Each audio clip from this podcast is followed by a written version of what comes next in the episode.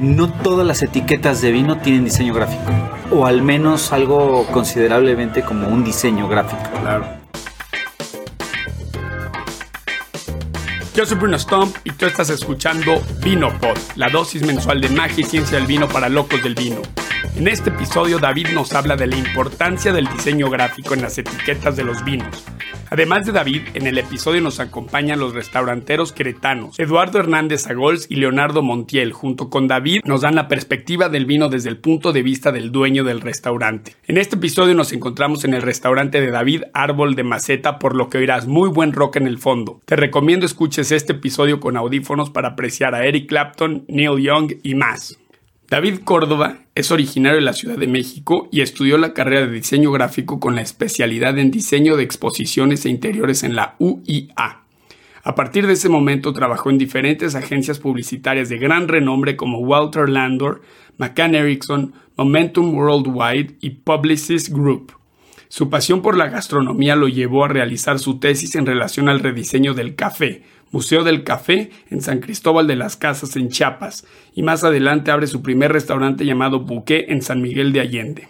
A la par su vida da un giro obteniendo un crecimiento laboral con diferentes marcas en el ramo de alimentos y bebidas como Nestlé y Coca-Cola y fue reconocido a nivel creativo con el premio Círculo de Oro como mejor campaña de BTL para Coca-Cola, así como el premio EFI de Oro que reconoce la máxima efectividad de venta. Como consecuencia participó como jurado en el Círculo Creativo. Actualmente, David es fundador del restaurante Árbol de Maceta, un foro cultural y gastronómico en la ciudad de Querétaro, el cual busca generar una mejor comunidad en la sociedad. Última cosa, me he tardado en sacar un episodio porque hace dos semanas nació mi hijo y ahora soy papá.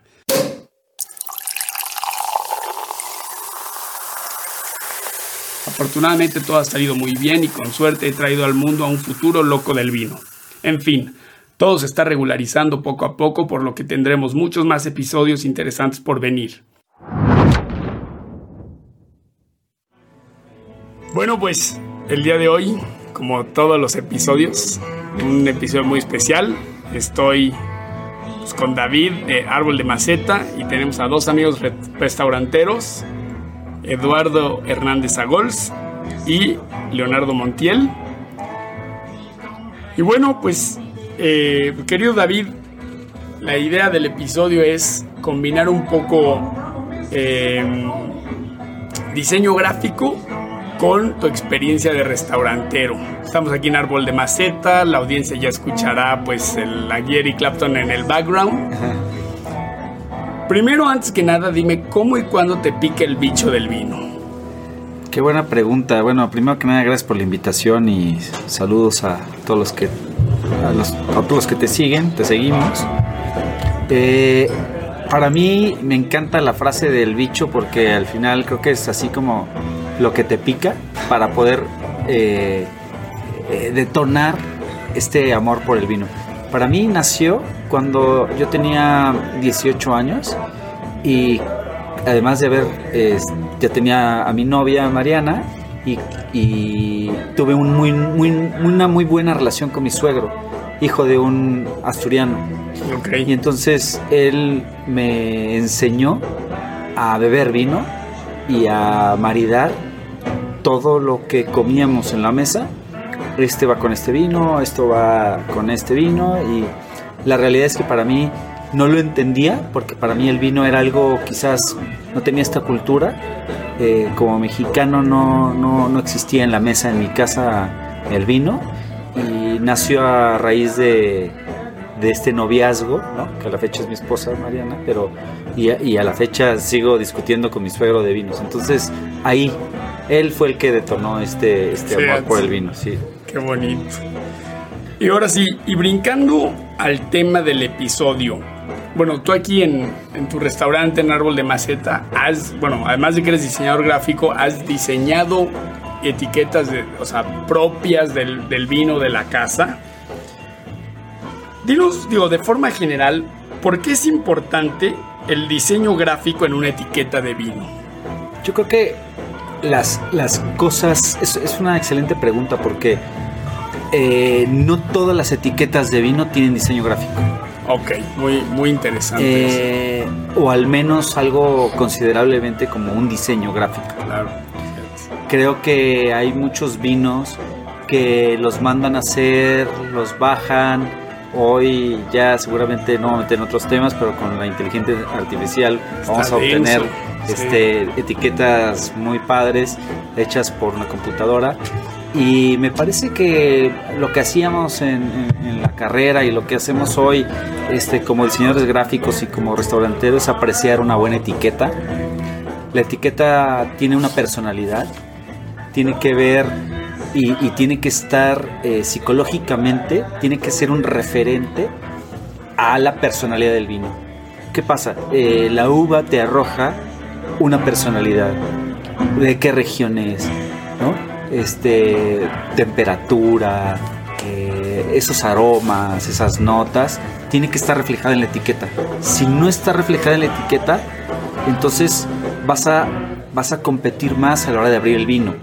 Es decir, eh, sí es una realidad que de la vista nace el amor y necesitamos tener un referente. ¿Ustedes se acuerdan cuando de pequeños eh, estábamos comiendo un cereal y veíamos la parte de atrás del cereal y leíamos algo? Sí, ¿no? sí, sí. Entonces, eh, un poco pasa lo mismo. Necesitas tú... eh, Necesitas una historia, un necesitas referente un gráfico, referente visual, que te acompañe, que te lleve de la mano y te diga, mira, esto hace referencia a aquellas bodegas y tal, y te dice, esto es una reserva, ¿no? Esto es un reserva. Esto es algo más joven, entonces es algo muy divertido, con mucho color y tal. O esto es algo muy... eh, como de región y como incluso si, si hablamos de un vino mexicano, muy colorida la etiqueta, con, con estos colores vivos, magenta y tal. O no, es ensenada, entonces tenemos algo como más blanco y negro. Entonces, al final sí hay referentes visuales, sí hay referentes gráficos que nos van ayudando y nos, nos llevan de la mano para tomar una decisión. La tipografía es súper importante. Una tipografía con patines y sin patines son dos cosas. Una tipografía con patines nos habla de algo. ¿Qué, qué quiere decir, digo, para la Ajá. audiencia? ¿Qué quiere decir con patines o sin patines? Claro, eh, le voy a decir de- así de fácil. Eh, en la tipografía, la letra, estos remates como una Times New Roman, Mm, ok. ya. es, es, es esta, es esta letra que podemos llamarle así, eh, este, clásica, ¿no?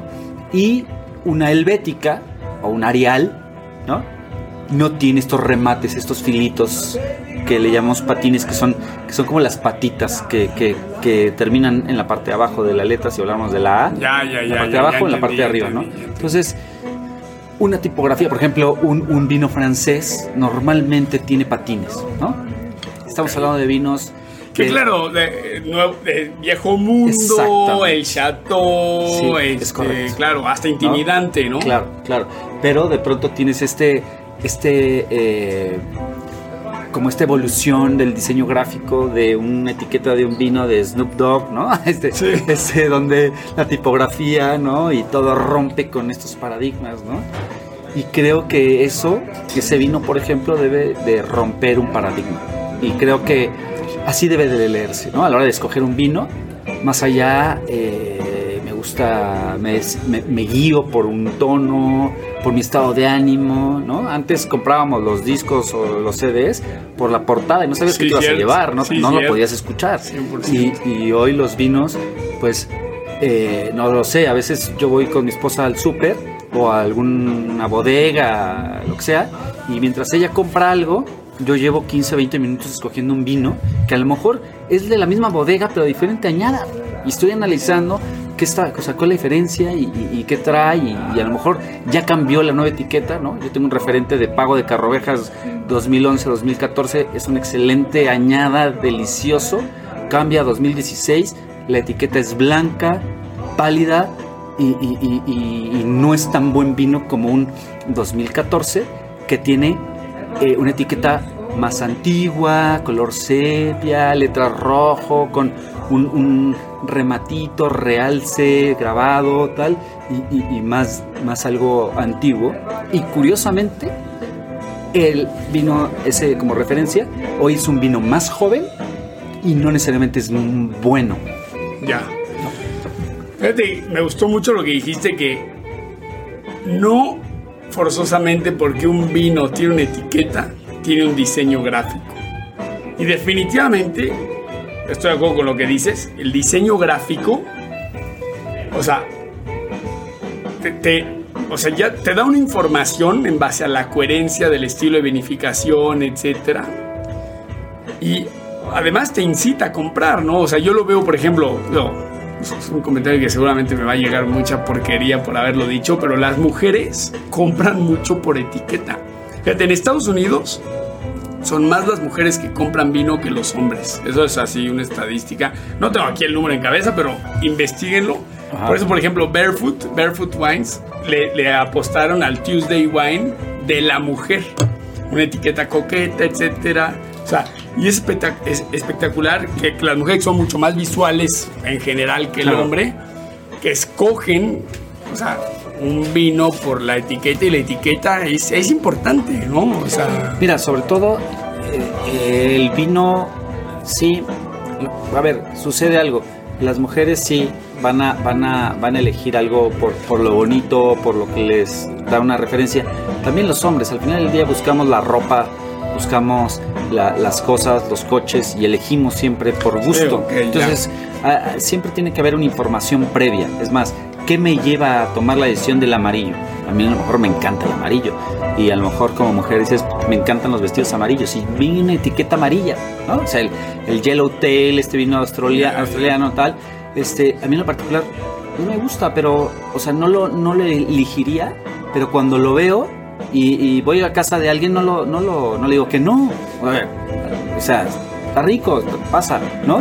Entonces tú eliges si es una realidad de acuerdo a algo visual. Ahora, muy importante, las etiquetas de un vino es un instructivo. Debería de ser un instructivo para alguien que no sabe, para alguien que sabe, claro. para que puedas elegir.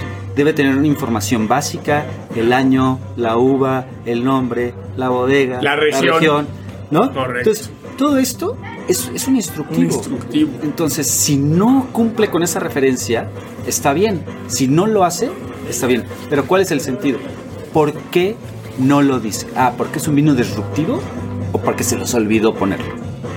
Ahí. Sí, es cierto que puede ser también una omisión. Por ejemplo, yo. A ver, es un tema que yo tengo contra el viejo mundo. que, por ejemplo, si yo te sirvo un Borgoña X tinto, tú como consumidor tienes que saber que ese es un Pinot Noir.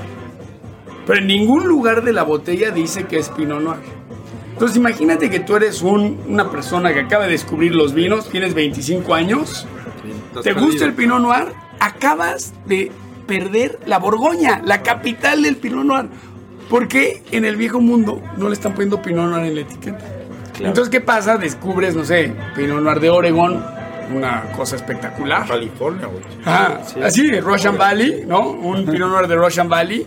O sea, y dices, o, lo mismo pasa, por ejemplo, digo, sobre todo en la parte septentrional de Europa, por ejemplo, pues, todo lo que es Alsacia, tú ya no sabes qué es, de, suerte algunos, algunos productores te ponen qué es, pero si no, tú tienes que saber.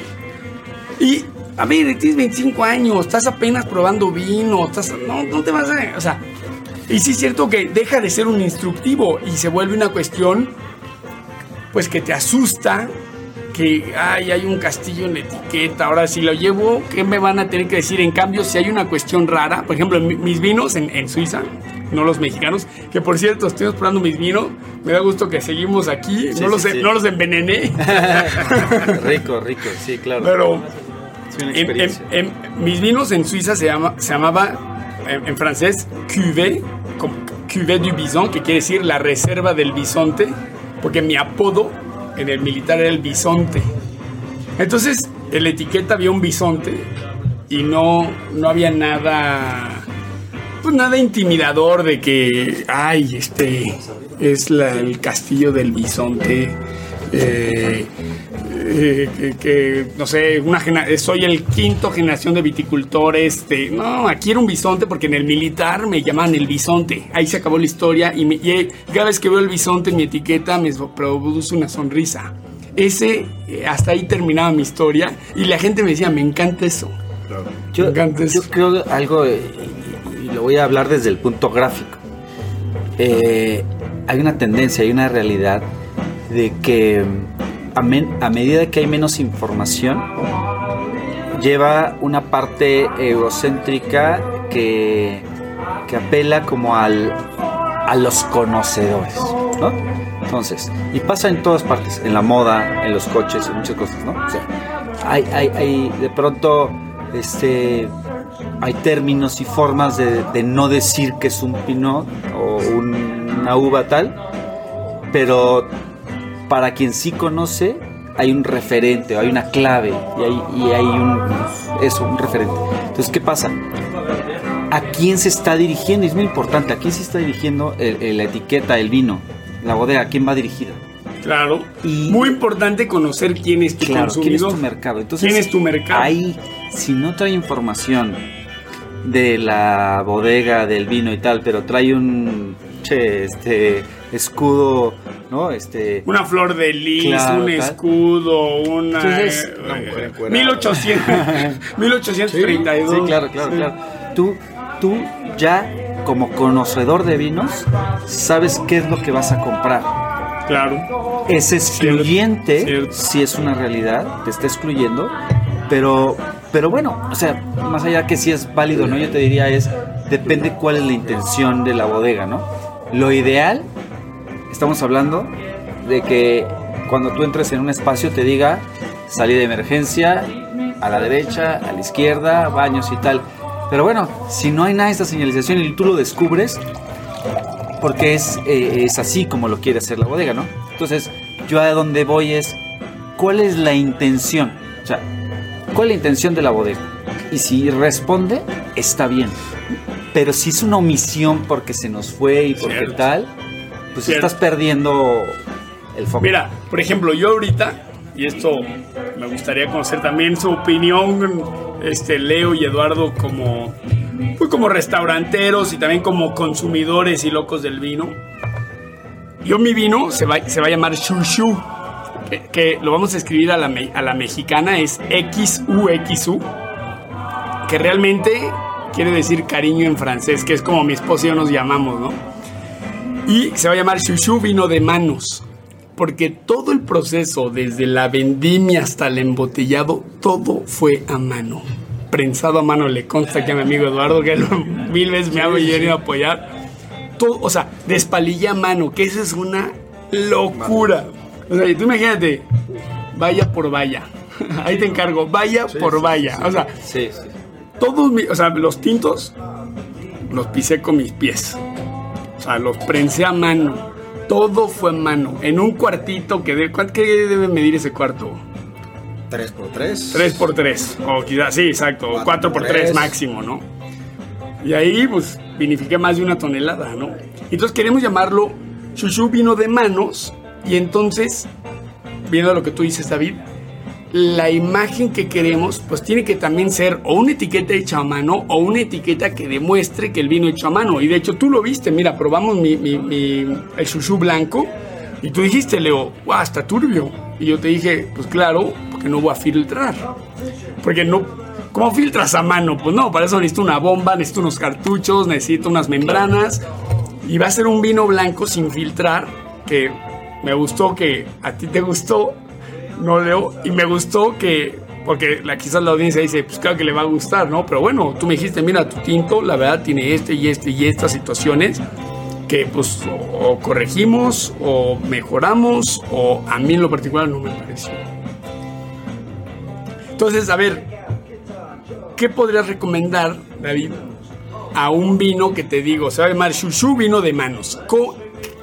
¿Qué, qué le hago a la etiqueta? ¿Va a haber una etiqueta? Yo- ¿Qué hago? Fíjate, yo estoy eh, eh, en desacuerdo en, en pensar, en, este, en denostar o, o- o comprometer el intelecto de las personas y que no entiendan qué es lo que estás diciendo. Es decir, a la gente no le puedes decir en lo personal eh, vino de manos y poner unas manos. Ya. me Es- parece es- absurdo. Es, muy pavloviano. Claro, o sea, porque digo, y, y te digo una cosa, como, como mis, los clientes que de pronto llegan es, oye, pues le quiero poner vino este, de manos, ¿no? Tal, con las manos. Quiero ver unas manos, lo primero que te dicen. oye, este, tengo una comercializadora, entonces quiero ver un mundo, porque pues quiero llegar a mucho lado. Ah, ya, ya. Entonces, sí, sí, sí. No, no, no todo, y, y- y en el diseño le llamamos perro perro, ¿no? O sea, ahí, o sea, entonces si, si nos vamos a las diferentes marcas, ¿qué tiene que ver un payaso con la palabra McDonald's? Y más con la palabra hamburguesa. Entonces, creo que las marcas se construyen. Entonces, si nos echamos un, pati- un pasito para atrás, vamos a entender, a lo mejor, la imagen de la etiqueta tiene que ver con este amor que hay entre ustedes. Y lo de las manos es un eslogan. Es un eslogan, pero no, no tienes que embarrarlo y, o sea, no, o sea, Claro. matarlo y rematarlo con No. las manos, ya estuvo, ya entendí. Como dices, no, no pienses que el consumidor es ignorante o tonto, Eso, ¿no? sí, sí, sí. Porque quizás donde están las manos es en una pincelada, ¿no? Entonces, a lo mejor este, esta tipografía que acompaña la X este, es un pincelado cruzado, ¿no? En, la, en, la- en el, en el arte sería como una juxtaposición, ¿no? Pero lo que te diría es, creo que hay muchas técnicas y muchas formas de ser referente a lo manual, a lo artístico, no necesariamente poniendo unas manos. Ok, sí, por ejemplo, mi esposa, que, que es artista, me decía, ah, pues quizás ver una especie de, de serigrafía. Claro, un ¿no? grabado. Un grabado. O incluso hasta un sello, ¿no? Grabas en el Claro, sello y entonces haces un sello y en el sello está. Eso sea, es increíble. eh, claro. Yo, yo me acuerdo en unas primeras clases este, de diseño gráfico nos enseñaban a hacer sellos con papa. Ok. Entonces, la papa... Rayas en la papa, ¿no? O sea, carbas. Haces como, devastas la Eh, papa claro. hasta formar un tipo, una tipografía, Sí. ¿no? Puedes hacerlo con una T, ¿no? Una D, yo, David, voy a hacer una D. Entonces, esa papa la dejas un poquito secar ya que, ya que la, la- le Bueno, estos amigos de relieve, español es una ¿no? patata, ¿no? Sí, exacto. Y entonces la, le imprimes o le pones tinta y luego la pasas al papel, ¿no? Es un sello, ¿no? Es el Claro. sello papa, eso es algo muy básico, pero, pero entonces hay muchas formas de demostrar que, que lo que tú tienes este, y lo que se ve a la gente es algo orgánico eh, de- del sentido de que están las manos del hombre metido ahí. Sí, sí, sí. Eso es muy interesante, pero no necesariamente hay que poner las manos. Yo Sí, creo. claro, es- estoy 100% de acuerdo. Ok. A ver. Digo, ya, un poco ya lo hablamos, nada más me gustaría, pues, aterrizarlo. Ajá. Si podemos, si le podrías dar esto a la, a la audiencia. ¿Cuáles son los do's y don'ts? O sea, ¿qué hacer y qué no hacer en la concepción de una etiqueta de vino? Eh, ya cuando lo compraste, ya te llevaste No, a tu casa. no, no, no. Ok, Me refiero productor. ok. Eh, O sea, en mi caso, ¿no? Sí, sí, sí. soy un productor y quiero hacer una etiqueta de vino. Te lo digo porque compramos sí, sí. mi esposa y yo un curso en doméstica. Sí, sí, sí. Digo, si me están es- eh, oyendo esos españoles, mira, les tengo mucho respeto, pero, o sea, esta pregunta tan fácil, ¿qué hacer y qué no hacer? Claro. No te lo dicen. Nada más te dan pura, pura cosa ahí muy vaga, pero que no te dicen que no hacer. programadas. Ah, exacto. Sí. O sea, dime qué no hacer. Yo soy siempre de la idea de, Sí. dime qué no hacer. Sí, claro. Y después dime qué consejos, pero ¿qué, qué dirías tú? Yo lo primero que pienso es, ¿a quién voy a dirigirme? Súper importante. Ok. Porque desde ahí se, de- se derivan tus do's y tus don'ts, ¿no? Ok. ¿A quién le voy a llegar? ¿A alguien que conoce de vino o alguien que no quiere, que, que no sabe? ¿Alguien que está experimentando? Y de ahí, yo te diría, de ahí viene la información o el instructivo. ¿Me explico? O sea, a medida que tú das por hecho que la gente sabe, vas a poner menos información. A medida que tu público conoce de lo que están hablando, la etiqueta, pues puedes darte el lujo de poner menos información. Entonces, para mí sería muy radical decirte que sí, que no, sin saber el, el- el mercado al que te vas a dirigir. Pero una vez sabiendo, conociendo el mercado al que, al que le vas a vender, tomando todas esas este, variables, yo diría, ah, pues dependiendo del mercado, yo te diría que seas, vamos a suponer, los, lo que sí tienes que hacer pensando en un vino que quieres que lo compre alguien de, de- de tercera edad, que sea legible, que la tipografía sea grande, que lo pueda entender, quizás que a lo mejor si es inclusivo, que tenga braille, que sea grabado. Sí, o sea, ti- tienes que O sea, entender a tu consumidor, claro. ¿no? Ok, muy no lo sabes, no lo conoces. Ese era lo que te iba a decir, porque por ejemplo, imagínate yo, mi primer año, un poco lo que tú me decías, ¿no? ¿y a quién le vas a vender tu vino? ¿Qué onda? ¿Cómo lo mueves? Pues, ni sé, cabrón. No lo sabes, no lo conoces, ponle información básica. Ok. Región, uva, añada, tal. Y incluso me atrevería a decir, en la parte de atrás, recomendaciones de un maridaje. Ok. Recomendaciones Aunque es muy criticado, pero sí es cierto, por ejemplo, mi mamá siempre, o sea, ella, no sé, sí, va a ser un estofado, lo que sea, va a ir a leer las contraetiquetas claro. para ver qué va a comprar, para qué tomar. Y yo digo, mira, y ella dice, esto para mí es un alivio. Claro. Y ma, perfecto. Incluso la temperatura, a la que claro. le debes de servir. ¿Cierto? ¿no? Es más, yo me atrevo a decir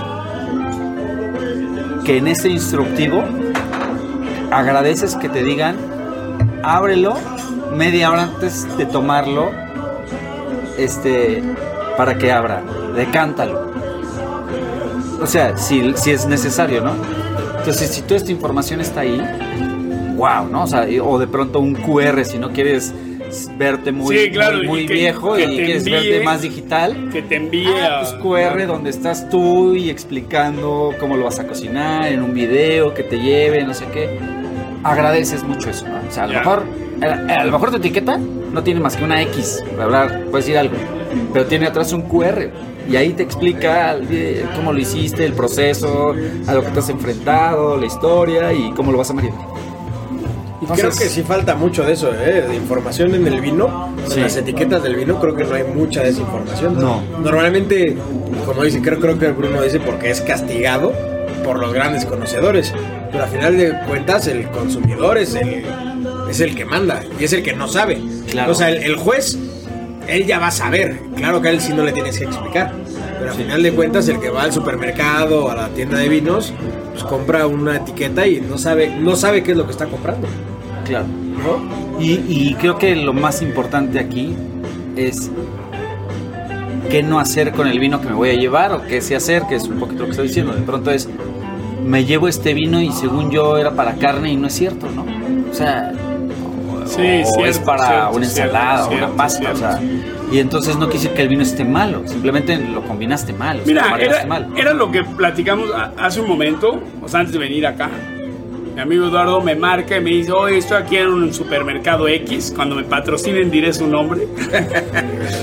y, me, y me dice, oye, pues mira, hay, hay descuentos y hay un amarone muy interesante. Y yo, y yo justamente le decía, es que el tema del amarone es que, puta, ¿con qué lo maridas? ¿Cómo te...? O sea, me encanta el amarone, ¿eh? Sí, a mí también.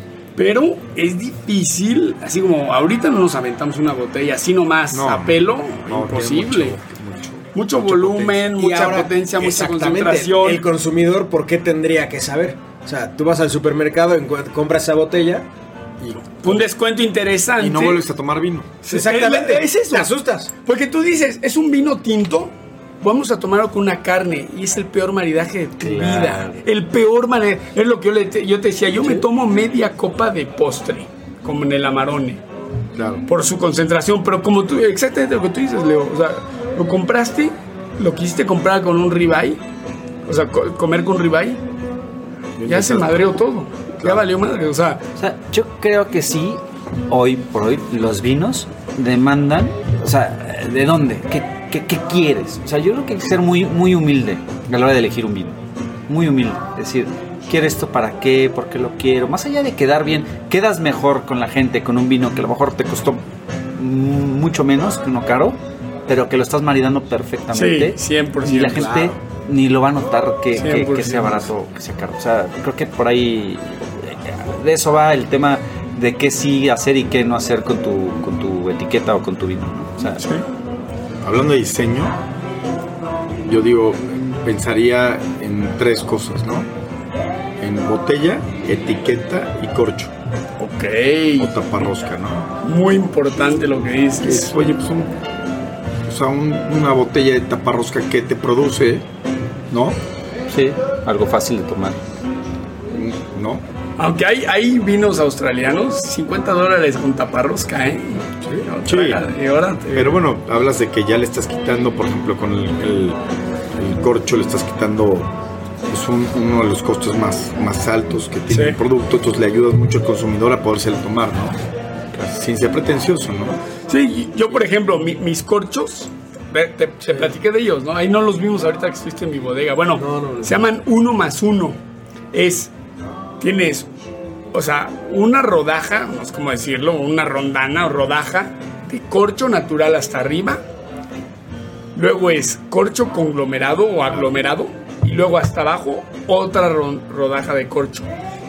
Lo hago por un tema, fíjate que más eh, o sea, el, microaglomerado tienes un perfecto control de OTR, se llama Oxy- Oxygen Transfer Rate, o sea, cuánto oxígeno le está entrando a tu vino con el microaglomerado, ¿no? Porque es, es polvo de corcho, que, Sí, lo, sí, sí. que lo pegan con... lo aglutinan. Lo aglutinan, pero yo dije, sí tienes que dejar esta parte de corcho natural, es meramente estética, por nada más Claro. el recordatorio, entonces... De que soy cuando- yo. Ajá, cuando ves tú, cuando ves mi vino, o sea, desde, la, desde arriba, desde, desde el cuello de la botella, vas a pensar que es corcho natural.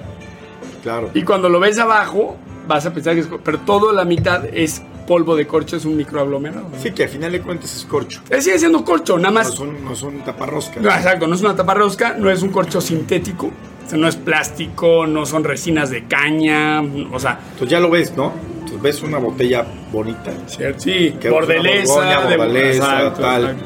Entonces ya empiezas a caminar en tu cabeza, ah, ese vino es elegante. Sí. Pero a la vista del que no sabe, partiendo del punto de vista que la gente no sabe, dice, oye, qué bonita botella. Y luego, ay, mira la etiqueta. Ah, O sea, no, incluso tres cosas muy una, bonitas, ¿no? una buena botella, una bonita botella, en forma, ¿no? Que ya la adquieres con, con cierta forma, ¿no?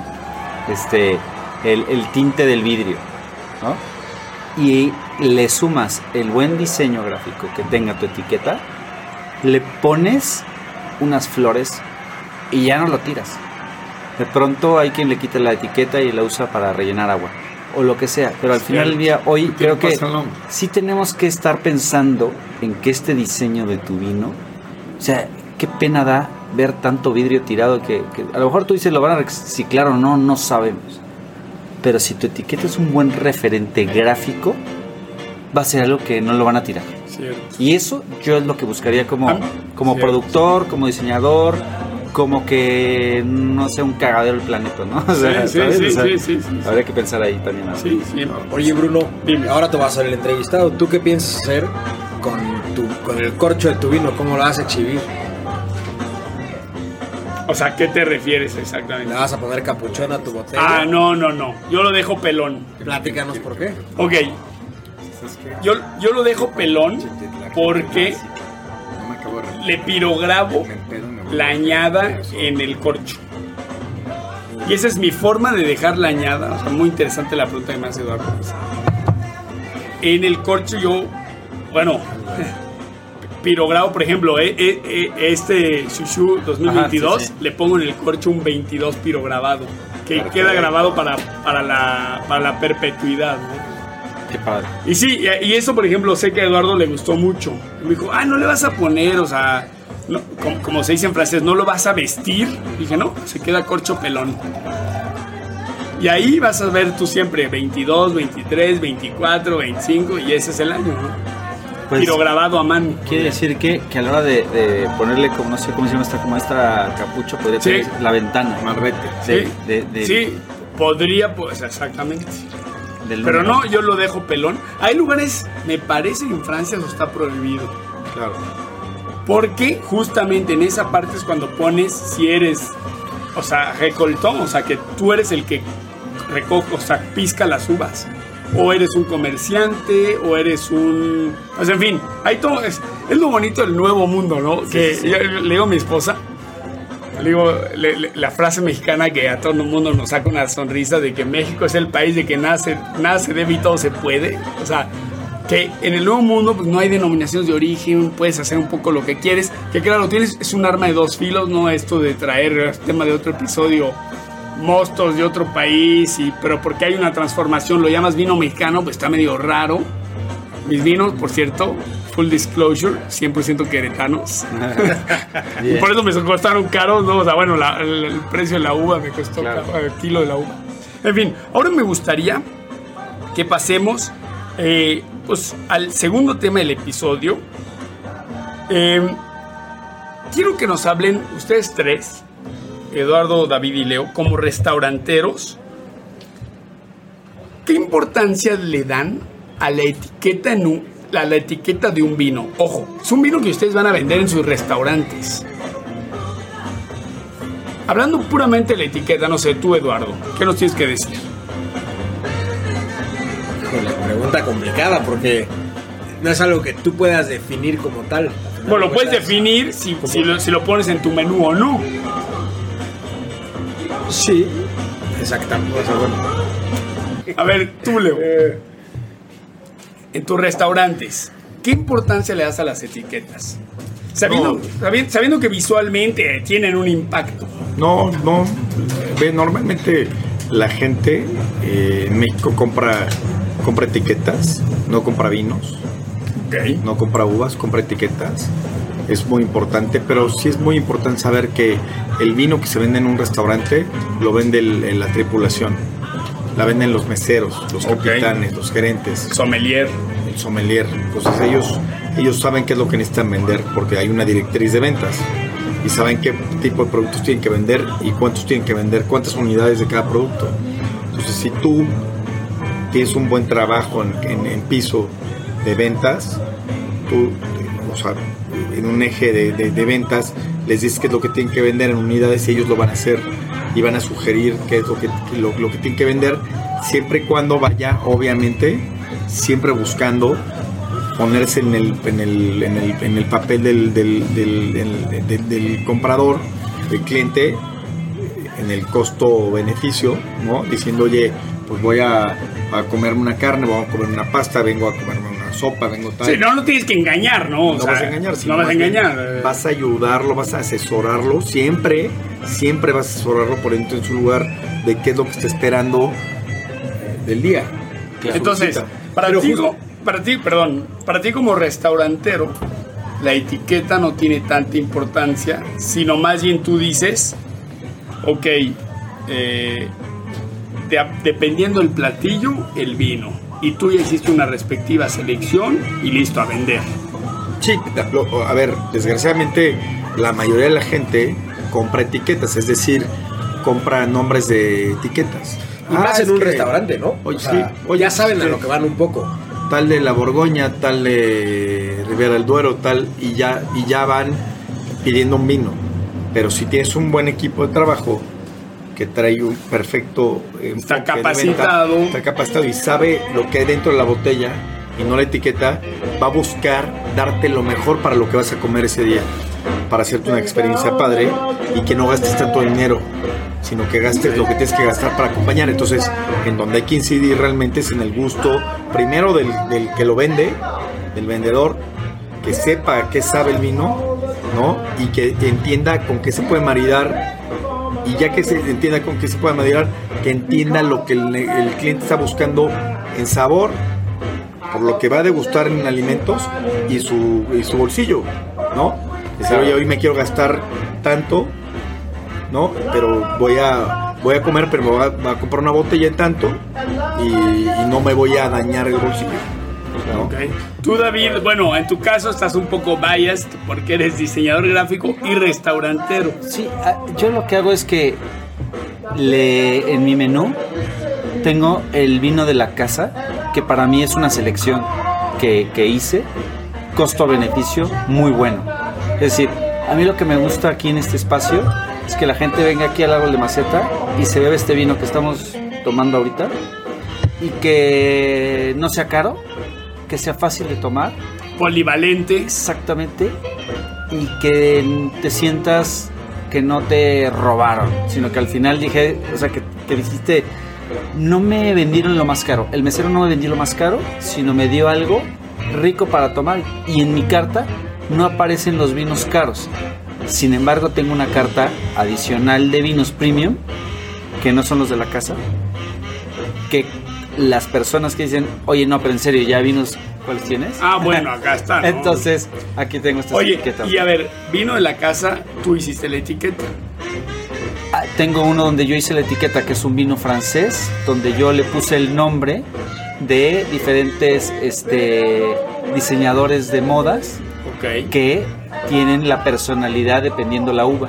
Entonces, yo eh, en este caso lo que hice que con cada etiqueta le di eh, una textura como si fuera de algo de corsetería o lencería o de algo, unos remates así como más eh, elegantes, incluso hasta un poco kinky en el tema, llevándolo algo francés, pasando por el vino rosado, blanco y tinto. Entonces, Ahora, es muy importante eso. eso requiere una explicación, ¿no? Yo digo, por ejemplo, claro. yo soy loco del vino, no tengo ni idea de la moda. Digo que el, claro.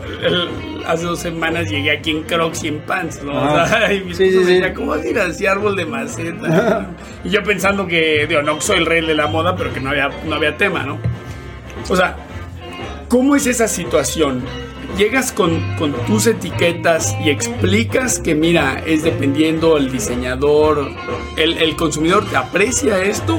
Te voy a decir la verdad, el 80% de los consumidores no aprecian ni entienden lo que está pasando. Okay. Creo que, como decía Leo, es eh, mucho trabajo de, de, los capitanes, de meseros y de gerentes, este, explicar. Tenemos estos, estos este, vinos, están así, están diseñados así, cada uno, o sea, sí hay que explicar, o sea, al final del día, hasta eh, platicamos rato, hasta una caja de cereal hay que explicarla, o sea, no, no puedes dejar, mismo cuando tú ves una carta de un menú de restaurante, te pone el país, no sé qué, tal, o sea, y una, una explicación abajo, así como un son muy buena onda, te dan más información. Pero entonces creo que sí eh, recae mucho en la capacitación del personal para que puedan vender algo. Y si no saben este diseño y lo que hay detrás, pues creo que es una experiencia al final, el que la gente escuche, ah, oye, pero esto responde a unos señores de moda, este nació, murió, hizo esto y era más ácido, ¿no? este cuate era, ¿no? O sea, su sangre a lo mejor él era muy pesado en este sentido y por eso el vino es así, ¿no? Entonces, pues sí, el, el diseño creo que siempre va, va a estar ahí presente. Ahora, hay lugares en los que a lo mejor te piden una botella de vino, una etiqueta, para que los demás vean que pediste. Muchas veces ni siquiera es porque les gusta el vino, sino porque, ah, ya viste y pidieron. Que me este vean, ¿no? Es eso que la gente no se va a quebrar la cabeza. Siento que, digo, no voy a decir marcas, pero hay vinos que la gente ya sabe que tiene que tener un restaurante porque es, es lo que mueve en un restaurante. Aunque en su casa no sea el vino que vayan a consumir. Claro. O sea, que, era parte de, lo que me, sacaste un poquito de onda de contexto, porque sea, híjole, ¿cómo explicas eso sin sin verte grosero. claro, yo acabo de estar en un restaurante donde este, no, o sea, llegas y ves el restaurante lleno de botellas y puta, pues hasta da flojera verlas porque es puta, ¿qué me tomo, no? Pero tienen un compendio importante de todas las uvas por región del país. Donde quieres tal región, tenemos estos y abres la y buscas tal región. Es una Biblia, ¿no? Y aparece como una vinoteca. La copa, digo, la foto de la botella. Pero es, es una presentación en iPad o, No, no, no, ahí lo tiene impresa. Física. Ah, mira. Física. Una Biblia. Y entonces le sacaron una tipo foto a la etiqueta y tienen la etiqueta y la descripción del vino ahí rápido. Una ficha mini técnica, porque ni siquiera es tan técnica, de qué es por, para que la gente vea, porque normalmente somos visuales. Somos, somos seres visuales. Claro, pero realmente, realmente, realmente yo creo que sí, quien dirige el gusto de la gente al final es quien está vendiendo el vino. Sí, 100%. Mira. Y por eso ahí están los esfuerzos de todas las casas de vinos del mundo. Claro. Porque el, el último que decide es vender es el mesero. Es, el cuate que te dice, oye, lo que te estás comiendo va con esto, que lo que te vas a comer va con esto, y te trae y te, te abre, oye, sin compromiso para que lo pruebes, ah, está bueno, y te la tomas.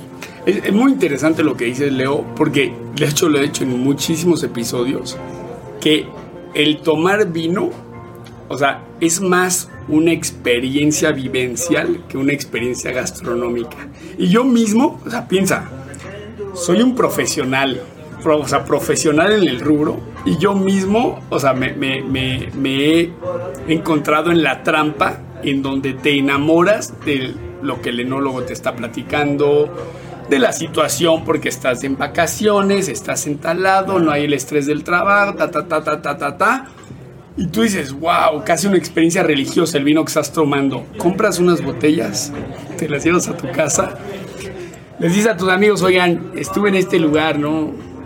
X, X lugar de Europa o de Sudamérica, Norteamérica, donde quieras. Miren este cuate que hacía pastar vacas vírgenes en su jardín, en el viñedo y la mitad del viñedo se lo comían los venados y lo otro lo que quedaba, ¿no? Y das a probar el vino y es una cosa intomable. Claro. Y tú dices, ¿cómo es esto? Pero claro, porque la experiencia Sí, donde estabas. donde estabas, sí, te envolvió. Claro. Es como me decía, perdón que te interrumpa, pero me decía un amigo hace poco. Oye, este, vamos a hacer para, un- para un- una cena que tenemos ahí de amigos, este, una, una sopa o una crema de, de ¿cómo se llama ahí? De tomates cherries, o tomates cherries, este, eh, este, Rostizados. ¿no? O rostizados. Y entonces hicimos la, la crema y quedó deliciosa. Y me decía él, es que no, no es lo que yo probé, ¿no? Entonces yo decía, ¿en dónde lo probaste, no? Porque ya me tenía harto, ¿no? Sí, sí, sí. Oye, está delicioso. ¿Qué me dices, no? Me dijo, no, es que yo la que me comí, me la comí en un restaurante, ¿no? Este, en tal lugar, ¿no? Y entonces ese restaurante está bajando una montaña, ¿no? En Bale, ¿no? En donde se la comió después de... De haber esquiado, De esquiado. ¿no? Estar muerto de hambre. muerto o de sea, hambre, muerto de frío, cansado. Caliente. Sí. ya llegó ahí, puta, después de esquiar toda la mañana, toda la tarde, llegó, se cañó, se bañó y lo Sí. primero que probó después de bajarse Sí. los esquí- de esquís fue esa, esa crema, esa sopa.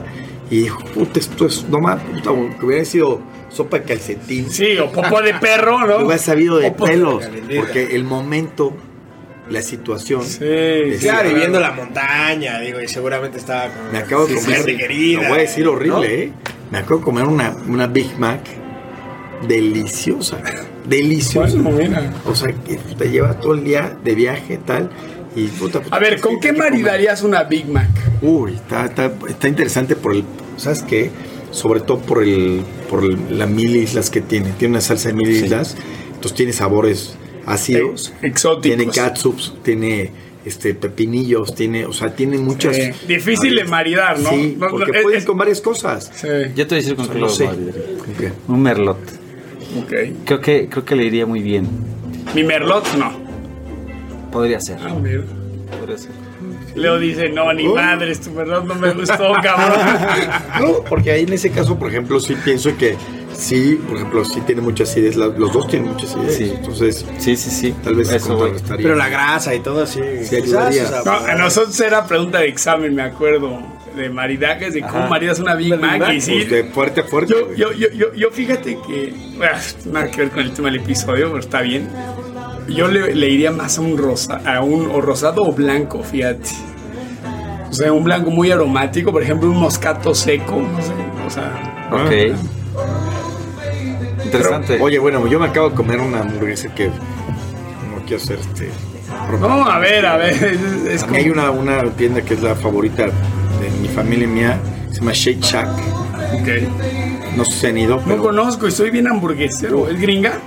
Ya está en el DF. pero Sí, ya está en la ciudad. hay una, una en el DF, ahí al lado del Sheraton. ¿Qué, qué, qué es el DF para la audiencia sudamericana? Bueno, ya no es DF, Ya no es Ciudad de México. CDMX, ¿no? CDMX. Ciudad de. México, brutal, que es este una cosa que te mueres de, de hamburguesas, en donde me encanta porque llegas y tienen, ya sabes, este sus hamburguesas signature, ¿no? ¿Ta?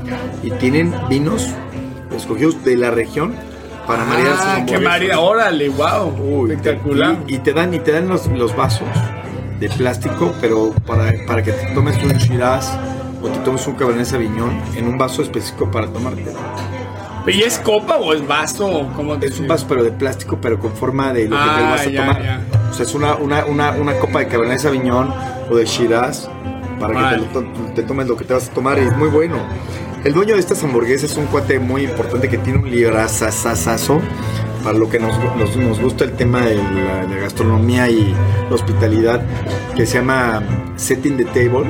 Buena sasasazo porque platica su historia y es un cuate que tiene este ahí unos, unos restaurantes muy importantes en el mundo y se decidió hacer hamburguesas y es un cuate super gourmet, es un gourmand, es un cuate este que tiene uno de los mejores restaurantes del mundo, aclamadísimo, y se a hacer hamburguesas y las hizo con ganas. Con ganas y con pasión, maridando, vinos. sí, Brutal, brutal, pero bueno, el tema es que le entiende a lo que hace y entiende todo lo que puede venir alrededor de un alimento. Ya. poniendo siempre al centro el vino como un como una como un este catalizador del alimento, ¿no?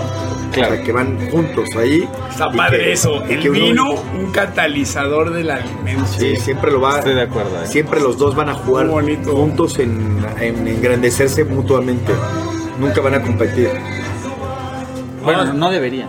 No, sí, no, eh, son complementarios. A, excepto, a excepción de un amarone, es lo que te decía, ¿no? Hay vinos que, híjole, o sea, it's a thing of itself, ¿no? O sea, ¿Qué me dicen de en qué otros criterios te fijas para escoger un vino en tu carta como restaurantero? O sea, vamos a excluir la etiqueta. ¿Qué criterios? Precio, varietal, tienen que probar el vino, bueno, sé que tienen que probar Digo, el vino. tiene que, o sea, depende mucho de tu tipo de restaurante. Sí, de su O sea, carta. O sea, a quiénes vas a invitar a tu restaurante, ¿no? Y después de eso, darle un poquito a todos, ¿no? O sea, desde hasta el más exigente hasta pues, alguien que va realmente a, comer una comida sencilla y nada más un día entre semana, ¿no? No, no a vivir una experiencia. Creo que tienes Ok. que ver a ambas partes. Entonces, justamente es llenar todos esos espacios, ¿no? ¿Qué es lo que buscas? A ver, un vino de qué regiones y, y empiezas regiones, a, a por ejemplo, acá en México, voy a hablar de mi papá. No, no creo que escuche este episodio, pero bueno. Por ejemplo, mi papá en su mente es Rioja, así es la hostia. No sé, es con esta mentalidad mexicana antigua, ¿no? Sí, por la edad. México. Ah, exacto, México sí, es. sí. Y, y eso, ojo, eh, mi, mi papá ni siquiera o sea, es suizo, ¿no? Pero es. Pero es así como, ah, Rioja, ok, con que diga Rioja la etiqueta, digo, si no, o sea, si no ofender a mis amigos riojanos ahí de Logroño, lo que sea. O sea, pero dice, espérate, güey, o sea, hay de Riojas a Riojas, ¿no? O sea, entonces, regiones, muy importante. ¿Qué más, Eduardo? Regiones, precios y bueno, obviamente también buscar ese tema de sabores. Variedades. Es un tema de Sí, moda, sí, ¿eh? sí, sí. No, no, no, pero, pero los tienes que llenar. O sea, Tienes son, que llenar. Son espacios para llenar en una carta, forzosamente. Sí, de acuerdo. Yo también creo que debe de responder a tu menú, principalmente. De nada te va a servir tener un vino robusto, súper fuerte, si no Claro. se marida ni se lleva Claro. con lo que tienes en De carta. acuerdo. Entonces, principalmente tiene que responder el vino a, a un maridaje. Incluso debería de ser forzoso que le digas a la gente, vuelvo al punto del instructivo, esto va con este vino, esto va con este vino. O sea, y si no lo dice ahí, por lo menos que quien vende te diga, esto va con este vino, esto va con este vino. O sea, más allá de que encuentres el vino que tú querías, eh, que la inversión que hacen los restaurantes, lo que hacemos por tener un stock importante, pero debe ser que responda a lo que estás vendiendo. Y incluso te pueden encantar los vinos españoles, pero a lo mejor tu carta no va con un Sí, vino. claro. Te pueden encantar este, eh, muchas cosas. Sí, por ejemplo, puedes tener vinos españoles, va a ver, marídalo con un ceviche, ya lo madreaste, Ah, ¿no? O sea, quizás un albariño Sí. de Rías Baixas, Sí, sí, sí. pero fuera de eso, la buena suerte, cabrón. Sí. No sé, ¿eh? Sí, por eso. Ahora, como, como, como dices tú, finalmente tienes que tener para, para quien compra porque quiere el vino, no importando el menú. Entonces, Claro. vas a tener sí, esas etiquetas claro. como de cajón. Hay un tema de que, a ver, hay este nombre redundante que el consumidor quiere, pero como dice Leo, aquí es tu chamba de decir, órale, mira, lo tengo, pero si estás dispuesto a echar, o sea, un shot in the dark, pruébate este vino. No sé, Claro. es una uva autóctona del volcán Etna en Sicilia. No está caro, a mí yo- es lo que me encanta con los sommeliers, ¿no? O sea, que, que llegan yo le digo, a ver, pi- piensa que es para ti. No, no, no, no. O sea, eh, como decimos los mexicanos, según el sapo la pedrada, no, no, no. Aquí no, no hagas una idea de que me O sea, no tienes que hacer tu cifra conmigo. Quiero que sea para ti este vino. Sinceramente, ¿cuál? En el lugar del cliente. Exacto, o sea, yo, porque esa es otra, ¿no? Que el consumidor se siente siempre, cuando llega el sommelier, decirle, oigan, este, buenas tardes, siempre son muy propios, pero ya los ve así como, puta, ¿qué me Pues es que cabrones? colgando aquí. Sí, sí, ya, ya con la, esa cucharita de plata o lo que sea, dices, no mames, ya ahí viene el sablazo, Ni le ¿no? llames, güey. Sí, ahí, sí, está viniendo hacia acá y no, no lo Tráete veas, el no lo veas. ballet parking que me lo recomiende. Sí, no lo veas, no lo veas, no lo veas. Acaba de pasar hace unos días una, una cosa muy padre, que en este libro que les decía de las etiquetas y todo, pues lo analicé antes de pedir un vino, porque estaba buscando realmente un vino. Yo estaba buscando algo que yo quería y no lo encontraba, y no lo me, me chuté todo el compendio rápido ahí en la mesa. Salivaste, ¿no? Así decías. Porque vi, vi, vi varias Claro. cosas que me gustaron, pero bueno, en fin, y se, se acercó el mesero, que ya, ya había entendido que yo no iba a pedir un vino por etiqueta, Sí, ni por estaba- precio, ¿no? ni por precio, no importaba lo que fuera a pagar, sino estaba buscando calidad. Y me dijo, ¿qué se le antoja de vino? Y le dije, ve, llevo tantos días tomando brunelos, barolos, Chiantis, y la verdad, ya Sí, no. porque estabas en Italia, ¿no? Ahorita me comentaste que estuviste ahorita, Entonces, carrellaste hace unas horas de Italia. Ya no, ya no, ya, ya. Ya estuvo. Sí, ya, ya, ya probé los que tenía que probar. Digo, te hace falta mucho, pero, pero le dije, sí, la verdad, algo diferente. Entonces me dijo, ¿qué se lo Entonces le dije, ¿sabes qué? Un súper toscano. Ah, mira. ¿no? Y me dijo, ah, claro, tengo tal. Y lo primero que pensé es, me la va a dejar ir. Sí, claro, porque piensas marcas caras. Calla, Piñanelo, todos los Antinoris, ¿no? Me, la va a dejar Gratamaco. encuerada, ¿no? Entonces Sí. dije, puta, pues, Ahí no, viene. no, pues ya, mira, ahí viene. Ah, Me maté solito. Y llegó y me dijo, este es el vino que usted está buscando, es una, un Precio, calidad, Sí, buen. buen- trivarietal ahí muy bueno. Este, ahorita no recuerdo el nombre. Y puta, lo que lo puso ahí, bonita la bote, pero muy normal, ¿no? Y dije, ah, no. Oye, digo, ¿cuánto cuesta la 45 euros. O sea, 900 pesos. Dije, a ver, la descorchó. La, ay, dije, ay, güey, ¿qué es esto? Agradeces, ¿no? Cuando, te, cuando te güey. tratan así. Sí, es, ¿Qué es es una esto? O maravilla. sea, 45 euros en el restaurante. Sí, ya, ya con Sí, ganado. que sí, que sí, Sí, claro. sí. Costaba 20, 25 euros. Y, puta, y la verdad que lo, lo degusté, dije, güey, puta, quiero, quiero para llevar a México. Pero ya sabes, de esas etiquetas que no se encuentran, o sea, Claro. que son muy de la región porque no le echan ganas para traerlas. Claro. ¿no? Y, y la verdad, muy bueno y me gustó mucho la actitud del mesero que me guió, que él tomó la decisión de lo que yo iba a tomar, que se atrevió, entendiendo que yo no era un cuate fácil, porque llevaba un rato buscando etiquetas, y que dijo, él trae para pagar la, la cara, pero le voy a dar lo mejor que quiere, por lo que, por lo que ya había pedido de comer de entradas. Dijo, le voy a dar algo costo-beneficio bueno, ¿no? Relación buena, y que vaya con lo que está comiendo para que me pida la segunda, tal vez, o para Claro. que regrese, ¿no? Muy bueno, la verdad, y eso es lo que agradeces, ¿no? Al final, como comensal, lo que andas buscando es que te den lo mejor por lo que tienes, ¿no? Y como Que tú- restaurantero buscas que capacitando a tu personal Que hagas- actúen como, como este mesero del Sí, Chivas. Claro, que, que te para que asesore. regresen y Claro. generar toda una Que experiencia. además hay que quitarle el tabú al vino. O sea, la gente de pronto el vino es algo como que pareciera que es muy elegante y tal, pero por ahí es algo del diario. Mira, a mí- esa- eso es una cosa que a mí me dicen, así, me, dicen, oye, ¿qué opinas tú de un X, un Petrus? No, lo he probado una vez. De hecho, estaba completamente alcoholizado cuando lo probé. Un Petrus 1985. Ni siquiera es una buena añada.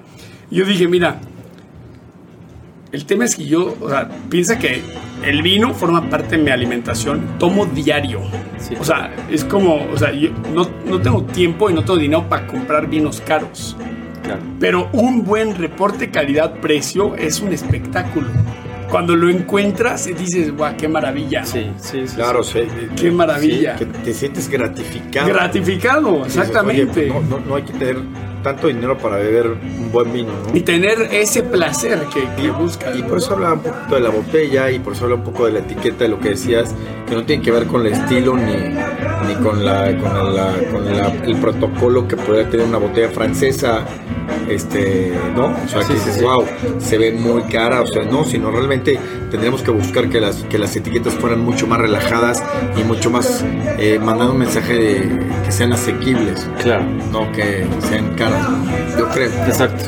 Sí, Y totalmente. ahora, hablando de los consumidores y clientes, ¿qué tipos de vinos buscan sus clientes en sus respectivos restaurantes? Empezando contigo, David, de aquí en Árbol de Maceta, donde nos recibiste. Mira, aquí la gente les gusta esta parte relajada de la que habla Leo, de, de tener un costo-beneficio, ¿no?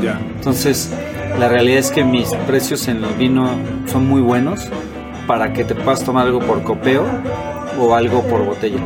Y ellos buscan eso. O sea, porque yo busco que en un martes tomen vino, como en un sábado. Y no es lo mismo el que viene en sábado que el que viene en martes. El que viene en martes quiere un vino relajado, nada caro, porque pues, o sea, no está buscando lucirse, ¿no? O sea, de pronto en entre semana es algo que es del día a día. Y en sábado a lo mejor sí te, o en un viernes o fin de semana, Sí, si le invierten un poquito más, ¿no? pues. Es un cumpleaños o algo así, le meten un poquito más de lana. Pero creo que en general los clientes que vienen aquí vienen porque se sienten que no los estoy haciendo gastar más. Y quien tiene esa inquietud de, oye, no, pero en tu carta no tienes, no veo un vino más potente o algo así. Entonces le doy la opción, ¿no?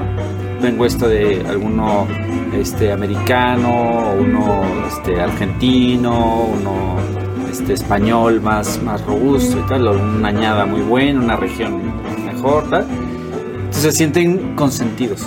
Pero creo que esa es la, la idea, lo que decía Leo y lo que han dicho ustedes, todo, eh, que hemos partido de esta conversación, de ir llevando al cliente de la mano.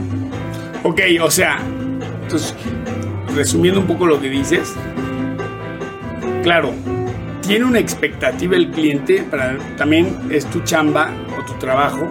Tengo mucha audiencia Claro, sudamericana. Sí. Estás ahí, te- te- los mexicanos siempre metiendo nuestras palabras Sí, aquí, sí, pero sí, sí, sí. es tu trabajo también moldear un poco y decir, mira, pues esto es lo que yo ofrezco, ¿no? Y, Claro. y está padre, porque mira, bueno, ahora has cambiado tu menú, ahora lo has hecho más una cuestión como de tapas cosas Sí, algo más después de trabajo.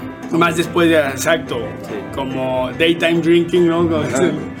este y, y está interesante decir mira esta es la propuesta que yo ahora claro a ver quieres algo super power Sí, lo va. tengo pero dame chance de, de probar por ejemplo vino en la casa mira es un vino francés yo hice la etiqueta te platico de esto Ahora vamos a ser muy honestos. En temas de restaurante, Leo lo sabe muy bien, tú también lo sabes muy bien. Le ganas más a un vino barato, ¿no? sí claro Que a un vino caro. claro Porque tú tienes a lo mejor un volumen, ¿no? Entonces, de pronto, ¿cuántas botellas caras vas a vender? No lo sé. Pero a lo mejor un volumen de botellas de gente que dice, ah, pues un vino honesto, a lo mejor lo, se vende más, a lo mejor se mueve más. Sí, ¿Me sí, explico? Y- claro. y- y- es- o sea, eso creo que es algo que, Sí, claro. pues que está en la Sí, mesa. son dos tiempos, ¿no? Sí, Son dos momentos de, de consumo en el tema del vino. sí, Como bien dices, son entre semana y fin de semana, ¿no? sí, sí, sí. O sea, el que va entre semana está buscando un costo-beneficio mayor, en donde va a invertir en una botella para hablar de negocios, para hacer un tema muy casual, pero cumplir con el tema de la- del rito. Claro. el rito exactamente De tener una botella en la mesa, sí pero no está pensando en tomarse el mejor vino. Claro, y ahí la etiqueta tiene mucha importancia, ¿no? O, o sea, por ejemplo, Chateau Lafite, ¿no? Así, ¡pum! Sí, claro, o, o- claro. No sé, marcas de vinos mexicanos caros. Sí, sí, sí, un No, Ricardo. sí, sí. Un gran Ricardo, bueno, Ricardo. No, no quiero tener problemas ahí con los Bacos. Ah, pero, pero bueno, son sus amigos. Pero claro, es un vino caro, a ver. O sea, a partir de 50 dólares, para mí es un vino caro. Sí, para el que bebe diario vino, es no, vino es caro. impagable. o sea, impagable. Pero, o sea. pero, pero bueno, en fin, tienes que, te- que tener esa lectura de que tienes dos tiempos, que, que lo entiende perfectamente también la lo que dices, oye, el segundo, el segundo escenario es el fin de semana en donde llegan los amigos. Por un lado, a ver quién tiene la cartera más grande, Sí, sí, sí, Y sí. por La lo- fe de los millones. ¿no? Y por el otro lado es el degustar un buen vino, ¿no? Es decir, me voy a, a dar un buen vino, o sea, me quiero, o sea, quiero, o sea, comer bien, y quiero consumir bien un buen vino, ¿no? Entonces, esos dos momentos, si los entiendes, si los sabes eh, poner en colores, ¿no? Me refiero en matices, de decir, capitalizar. está, está muy, es muy interesante, ¿no? Tú, Eduardo, ¿tú qué opinas? ¿Qué maridarías con un pollo rostizado? Rosados. O sea, yo creo que me gustaría un rosado. Es difícil, ¿no? Por, por toda la especia que tiene el- eh, un pollo rostizado. Las grasas. o sea, es- la, la verdad es que. Necesitas acidez, ¿no? O Necesitas sea, es, es frescura. curioso porque mucha gente lo toma como un producto muy light, muy pues pollito, ¿no? Y, y realmente no se le agregan nada de grasas, pero pues, es, es muy grasoso el pollo. Es muy al final de cuentas. Un Malbec. Entonces, Sí. Mal. Llevas mucho alcohol, ¿no? Para cortar la grasa. Que el- cortar Claro. la yo que sí, pues, Más si te gusta el pellejito del pollo. Ándale. si no te gusta el pollo. sí, de Mendoza. Oigan, y por último, ¿cómo les puede contactar la audiencia? Y para esto quiero hacer un pequeño paréntesis. Agradecer a David que nuevamente estamos aquí en Árbol de Maceta. Bienvenidos todos. Muchas gracias. Muy, recomendable que, venga recomendable. Que venga la gente. Vengan aquí a Árbol de Maceta. Árbol de Maceta, Ciudad de Querétaro, México. Merece mucho la pena. Y si la gente viene a Árbol de Maceta, que me echen un WhatsApp, un ahí un mensaje en Instagram y vienen a mi bodega a probar vinos directo del Eso. tanque, como lo hicimos. Y aquí- ¿no? Pero bueno, en fin, David, cuéntanos, ¿cómo te puede contactar la audiencia? Mira, eh, en Instagram tengo mi cuenta abierta, que es D de David como inicial, Córdoba, el apellido con V, y así estoy, de Córdoba. Este, ahí me, me- me pueden contactar, que es más fácil hoy como a través de las redes sociales que un WhatsApp o un número que le no, pones claro, claro, claro, cosas. claro. Entonces, y sí, eh, no hay nada. eh, me gusta tener esta cuenta porque es muy transparente, no, no este, no hay nada que aceptar a alguien o no aceptarlo. Al final está abierta y ahí posteo parte de, de los maridajes o de mis viajes o de mis gustos y mis hobbies y Diseño gráfico. diseño gráfico de lo que voy haciendo y siempre me encanta hacer nuevos amigos. Listo. Eh, Leo, ¿cómo te puede contactar la audiencia? Igual, igual en las redes sociales de David, ahí estamos y hay que seguirlo a él, que es el que nos lleva aquí todo el tema. Espectacular. Eduardo, Eh, yo la verdad no, no, no uso mucho redes, pero Sagol0889. Eso sería en Instagram. Pues listo, pues les agradezco su tiempo. Fue una cuestión espontánea, divertida, padre. Gracias, David. Que se repita, La ¿eh? es que muy a gusto. Gracias. Árbol de maceta, muy bien, la verdad. Igual árbol de maceta es arroba árbol de maceta en Instagram. Por si quieren ver, echarse un clavado a, a ver, este, a espiarnos. Pues muchas gracias, ¿eh? Gracias.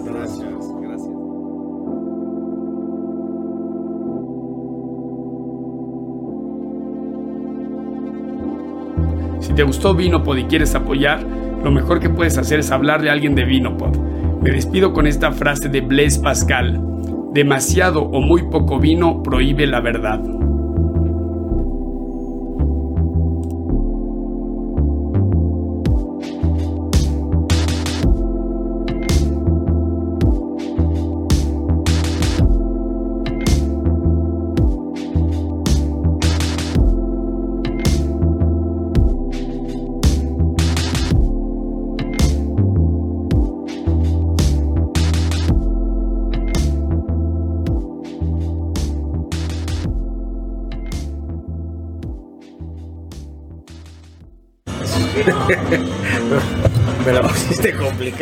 A ver, ¿en qué pongo? Se puede editar, se puede editar.